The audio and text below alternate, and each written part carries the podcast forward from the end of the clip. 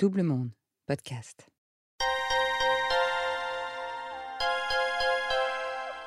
C'est au milieu des années 60 qu'Eliot Jack invente le terme crise de la quarantaine.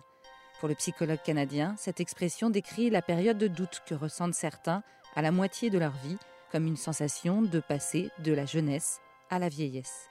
La crise de la quarantaine signifierait donc littéralement prise de conscience de sa propre mortalité. Fanny Jacques, elle, est psychiatre. Elle a étudié la question, en parle avec ses patients et pourtant, elle aussi a vécu sa crise de la quarantaine. Bienvenue dans 40, le podcast qui s'interroge sur les moments de bascule qui peuvent arriver, notamment en milieu de vie, la fameuse crise de la quarantaine. Est-ce un mythe? Pourquoi la voit-on toujours plus comme un malaise qu'une renaissance? À travers les portraits de nouveaux, d'anciens et de futurs quarantenaires, ce podcast va vous plonger dans ces instants intenses, parfois heureux, parfois malheureux, ces moments de folie où on décide de tout changer, dans ces parenthèses drôles, inquiétantes, mais inspirantes. N'hésitez pas à vous abonner sur les plateformes de podcast et à nous suivre sur les réseaux sociaux de Double Monde. Fanny Jacques, première partie. Je, m'appelle Fanny Jacques, je suis euh, médecin psychiatre de, formation. J'ai 44 ans et je viens aujourd'hui vous parler ben, de la crise de la quarantaine en général et puis de la mienne en particulier finalement.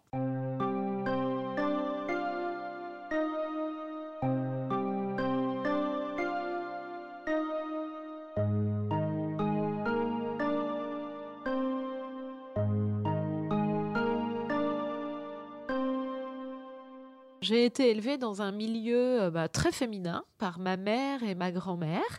Euh, ma grand-mère est fille unique, ma mère est fille unique, donc vraiment petite euh, cellule familiale avec des petits moyens, on va dire, un petit niveau socio-économique. Donc finalement, j'avais un peu deux ambitions. La, première de bah, d'avoir euh, des conditions de vie en étant un petit peu plus à l'aise, on va dire, hein.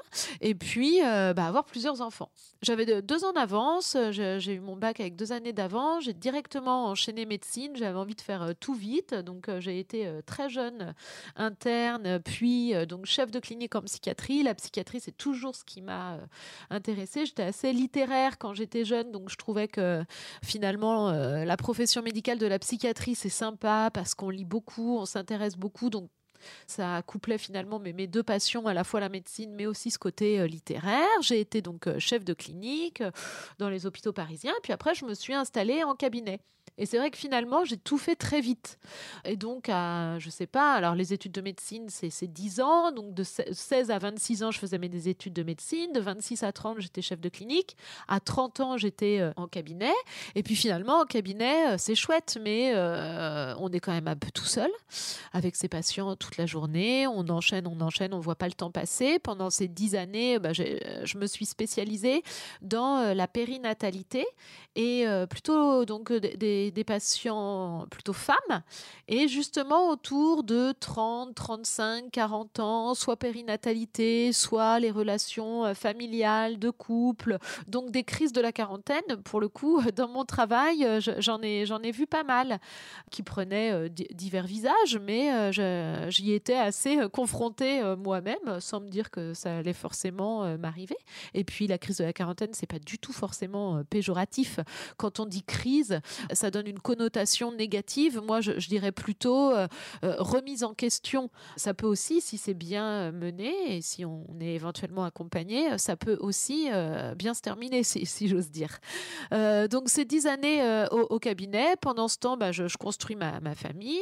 J'ai trois enfants entre mes 30 et mes 35 ans et tout va plutôt bien, sauf que euh, je, trouve que euh, c'est un petit peu euh, la routine et je crois que ça, c'est quelque chose d'assez typique de la crise de la quarantaine. Moi, j'appellerais ça plutôt peut-être crise d'ailleurs du milieu de vie. Parce que euh, maintenant euh, c'est pas tellement à 40 ans euh, qu'on en parle, ça sera peut-être plus autour de 45 50 ans parce que les études sont plus longues, on travaille plus longtemps, on vit plus longtemps. Et qu'est-ce que c'est finalement que, que cette cette crise? C'est un concept qui a été inventé dans les années 60 par un psychologue canadien, je crois, et c'était ça, c'était en fait la prise de conscience de notre mortalité. Et donc bah non, ça n'a rien de péjoratif et, même c'est plutôt positif parce que ça nous permet de peut-être achever ou d'accomplir ce que l'on n'a toujours pas accompli. Donc c'est vraiment c'est quelque chose de positif en fait cette crise. Mais c'est vrai que souvent quand les personnes nous disent, disent qu'elles souffrent de ça à l'entourage, on va un peu se moquer, ça va être euh, pris par-dessus la jambe. C'est pas tant cette prise de conscience qui est embêtante, c'est plutôt les conséquences que ça peut avoir sur le psychisme. Ce qu'il faut bien comprendre, hein, c'est que ça n'est pas une maladie psychiatrique, c'est pas un syndrome psychiatrique. Donc moi, on n'en entend pas parler euh, pendant les études de médecine, et d'un côté, tant mieux. En revanche, les conséquences de la crise de la quarantaine, elles peuvent vraiment avoir un retentissement sur la santé mentale. Épisodes dépressifs, euh, troubles anxieux, euh, troubles du sommeil, voire addiction aussi, hein, alcoolisme, etc. Les conséquences peuvent être graves et avoir une vraie conséquence sur la santé mentale. Mais la crise de la quarantaine en tant que telle, ça n'est pas une maladie psychiatrique du tout, mais néanmoins, ça nécessite peut-être d'aller quand même euh, en parler, d'aller consulter psychiatre ou psychologue, parce que ça peut vraiment être quelque chose qui est lourd, qui est pesant et qui peut à, terme générer une dépression par exemple. Et là, ça peut être grave, ça peut être sévère, et donc quelqu'un euh, de votre entourage qui va vous dire c'est dur, je crois que je fais la crise de la quarantaine, eh ben, il faut savoir euh, l'écouter, voire l'orienter, parce que c'est jamais anodin.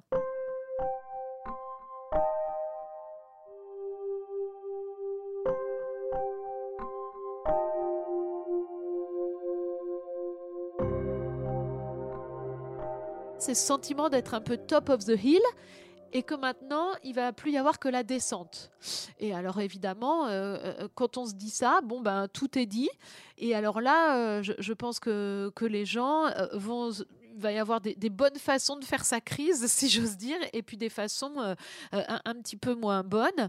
Moi, j'avais le sentiment que ça touchait particulièrement les femmes, mais parce que j'avais une patientèle assez féminine. En fait, je crois que la crise de la quarantaine, c'est assez mixte et que ça dépend plus de sa personnalité que de son sexe.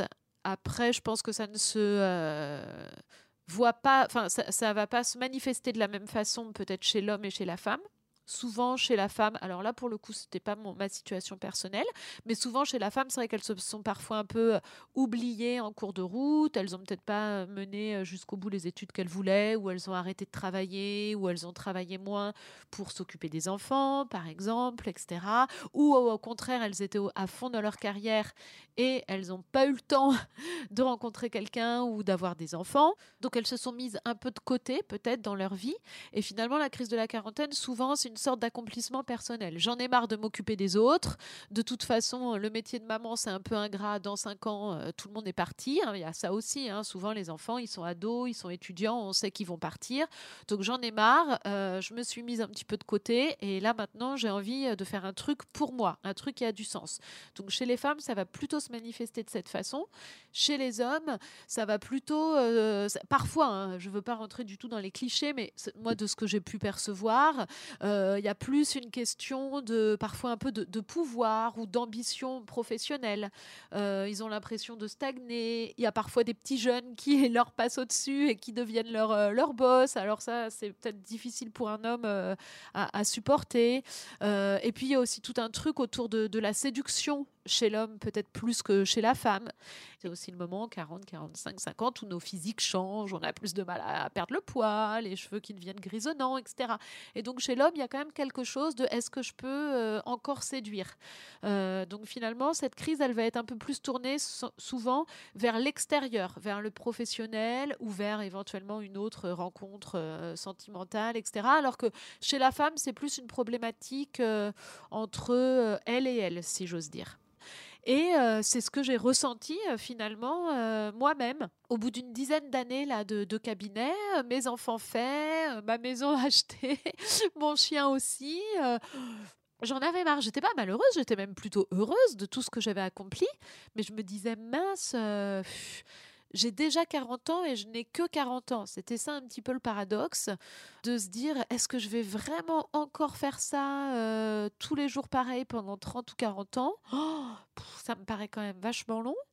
Et en même temps, j'ai déjà fait beaucoup de choses. Est-ce que je suis contente du, chemin accompli? Est-ce que complètement changer maintenant, c'est pas déjà un petit peu trop tard? Voilà, c'est toutes ces préoccupations-là qui, me sont venues à l'esprit. Et je me suis pas du tout diagnostiquée comme, faisant une crise de la quarantaine. Ce d'autant que je rappelle que c'est pas du tout une maladie. Hein.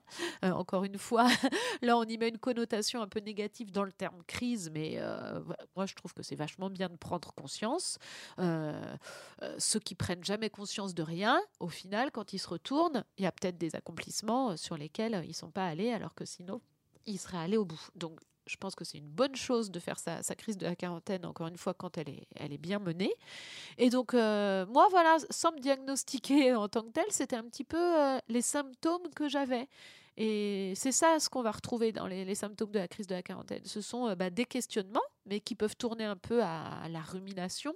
Et puis du coup, on est un peu contrarié. Je crois qu'on est contrarié un peu contre soi-même en fait, mais euh, euh, on va peut-être un peu se disputer avec euh, le conjoint ou la conjointe.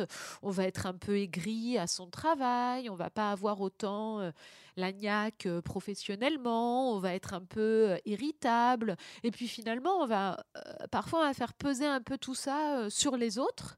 Alors que si on prend un petit peu de recul, l'insatisfaction, elle est vis-à-vis de nous-mêmes. Et c'est pas parce que notre conjoint a fait ceci ou cela, ou parce que notre travail, ça s'est pas passé comme on aurait voulu. C'est parce que peut-être on n'est pas complètement satisfait de la place à laquelle on est.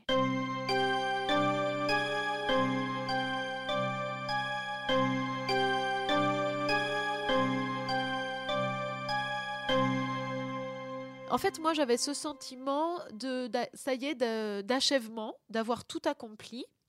Euh, comme je le disais tout à l'heure, ben, euh, j'étais fille unique. Bon, ben là, ça y est, j'avais ma famille avec trois enfants.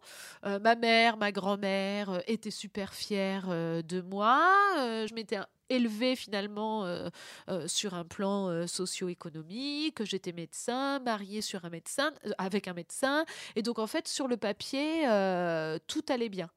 Et c'était le cas d'ailleurs. Hein. Donc du coup, c'est vrai qu'on est toujours un peu tiraillé à se dire euh, est-ce que je cherche pas la petite bête? Est-ce qu'en fait c'est juste parce que tout va bien que j'en veux encore plus Et est-ce que c'est pas moi euh, qui suis chiante? Est-ce que j'ai le droit de pas être très bien alors que finalement euh, j'ai tout ce que j'ai toujours voulu?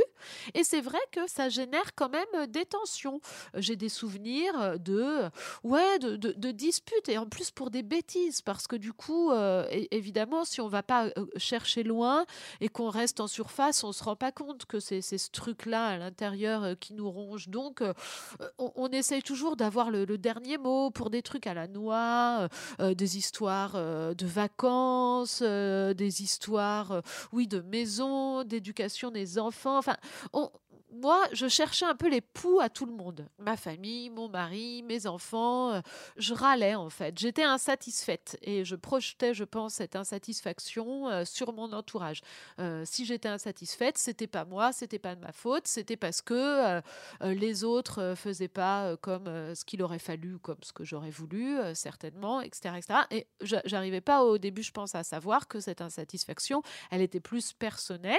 Je m'en rendais pas compte, étant donné que sur le papier, encore une fois, j'avais justement accompli euh, tout ce que je pensais euh, désirer jusqu'à présent. Et pourtant, ça ne me suffisait pas. Et c'est un peu la honte que de dire ça. Mais un jour, honnêtement, il y, y a comme un un trop plein. On voit dans les films euh, le gars qui balance son ordinateur par la fenêtre et, qui part euh, faire des fromages euh, à l'autre bout de la planète. Bon, moi, ça n'a pas été ça et j'ai pas balancé mon, ordinateur. En plus, j'étais au rez-de-chaussée. Mais j'avais plus envie, quoi. Les patients, j'y arrivais plus je sentais que j'avais plus d'empathie pour eux, alors que vraiment, euh, pour le coup, quand on n'a plus d'empathie dans son travail de psychiatre, euh, le matin, bah, j'avais plus envie euh, d'y aller, quoi. En fait, j'avais plus envie d'y aller. mais après, une fois que j'y étais, bah, j'avais plus non plus envie de rentrer. J'étais un peu mal partout, quoi. Et donc, à ce moment-là, à, côté de ça, j'aidais un copain qui, pour tout vous dire, qui était au, Maroc et qui venait de vivre une rupture amoureuse, et il n'arrivait pas de à trouver de, de psychiatre au Maroc, en tout cas pas de psychiatre qui, lui convenait. Il y avait très peu de psychiatres là-bas. Et du coup, on s'était fait un petit rituel. Tous les matins et tous les soirs, on s'appelait cinq minutes et je le coachais. Je lui faisais un petit briefing de sa journée à venir et le soir, un petit débriefing de ce qu'il avait fait, pas fait, etc. Et mon copain me dit, mais en fait, c'est vachement bien, ça m'aide vachement ce que tu fais et tu devrais l'automatiser. Pourquoi est-ce que c'est toi, euh, là, c'est toi qui le fais parce que tu as une personne, mais peut-être que tu pourrais le faire à 1000 ou à 2000 personnes et peut-être que tu devrais l'automatiser avec un petit ou un truc qui le ferait à ta place. Et là, je me suis dit, ah mais oui, ça c'est une super bonne idée. J'arrête les patients et je monte ma boîte. Je vais pouvoir aider vachement plus de monde tout en faisant complètement autre chose. Et ben ouais, j'arrête mon cabinet et je me lance. Je cherche des financements et je vais créer une application qui va coacher les personnes en souffrance psychologique. Et moi, j'écrirai le contenu de cette application, mais j'irai plus au cabinet et ce sera une façon de travailler euh, autre. Et puis j'en ai marre de fréquenter que des médecins. J'ai envie de rencontrer euh, des avocats, des fonds d'investissement, euh, des commerciaux, euh, des gens dans la communication, dans le marketing, des techniciens, des développeurs. J'en ai marre d'être cantonné à mon petit milieu, donc je plaque tout, je mets des sous de côté et je développe une start-up. Voilà, donc c'est comme ça que l'histoire a démarré. À suivre.